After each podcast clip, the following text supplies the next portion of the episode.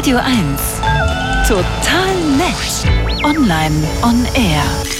Ein Trojaner ist ja ein Stück Software, das versucht im Endeffekt Daten zu erschleichen, soweit so bekannt. Manche von ihnen sind aber besonders perfide, weil sie so ja explizit darauf ausgerichtet sind, Login-Daten für Bankkonten beispielsweise zu bekommen. Also richtig fies, fies wird's dann, wenn sie auch noch auf dem Smartphone funktionieren, da wo wir alle ja unsere Banking-Apps haben und uns eigentlich sehr sicher fühlen.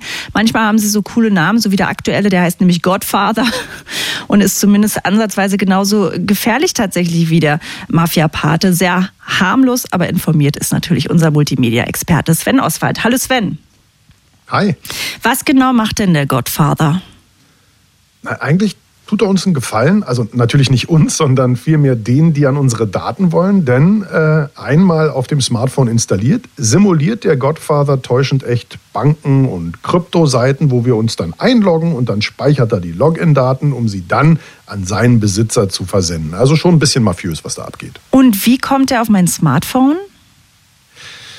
Naja, das ist, äh, gibt da unterschiedliche äh, Möglichkeiten. Ähm, die schönste und einfachste und auch ein bisschen die perfideste ist, dass Godfather sich eigentlich einen Sicherheitsmechanismus von Google zunutze macht. Google Protect heißt das nämlich. Das sorgt eigentlich dafür, dass keine fehlerhaft programmierten Apps auf dem Android-Smartphone installiert werden können.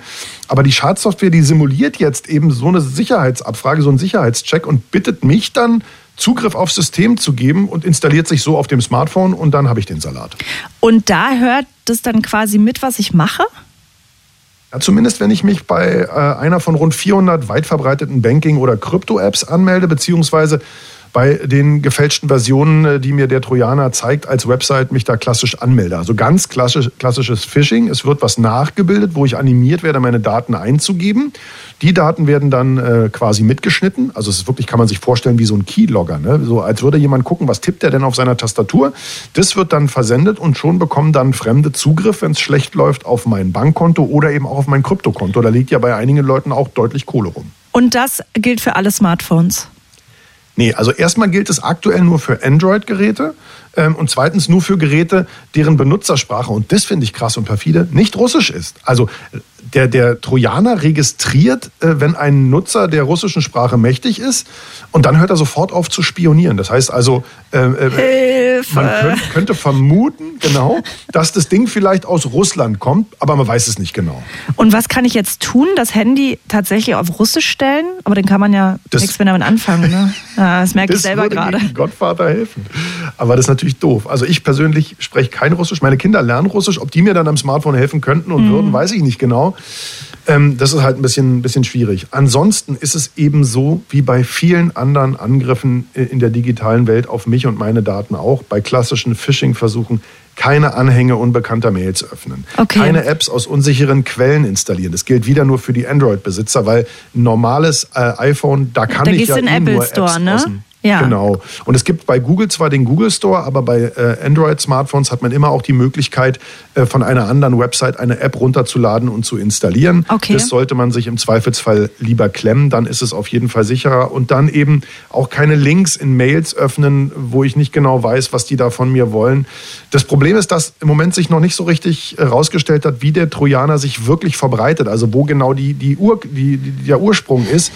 Und deswegen ist auch die, die sind die Handlungshinweise der BaFin, das ist ja die Bundesanstalt der Finanzaufsichten, die sind eben da, was das angeht, nicht wirklich deutlich. Darum auch an dieser Stelle allgemeine Hinweise, nichts installieren, von dem man nicht weiß, wo es herkommt, nichts runterladen, von dem man nicht weiß, wo es herkommt und immer schön Augen auf beim Datengebrauch. Du, ich musste heute schon wieder tatsächlich an dich denken. Mein Handy klingelt, ähm, eine hm. Nummer, die ich nicht kenne, geh ran und dann spricht so eine Computerstimme auf Englisch irgendwas. Ja. Und ich ah, ganz schnell aufgelegt und dachte, wie, wieso bin ich so blöd?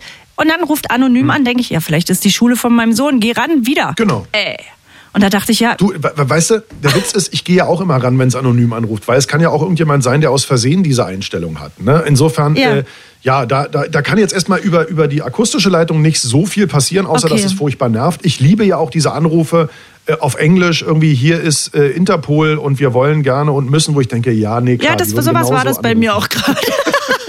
Sehr Ja, schön. Schön ist auch, wenn Microsoft anruft, mit einem indischen Akzent auf Englisch und dir unbedingt ein Sicherheitspaket verkaufen will. Das sind immer sehr nette Gespräche. Du kannst übrigens mal versuchen, zu versuchen, denen was zu verkaufen. Ja, also Scam the Scammer. Ja, okay, das mache ich. Das ist ein guter Tipp. Also immer schön vorsichtig sein, immer mal wieder tatsächlich auch den Kontostand checken, so blöd wie sich's anhört.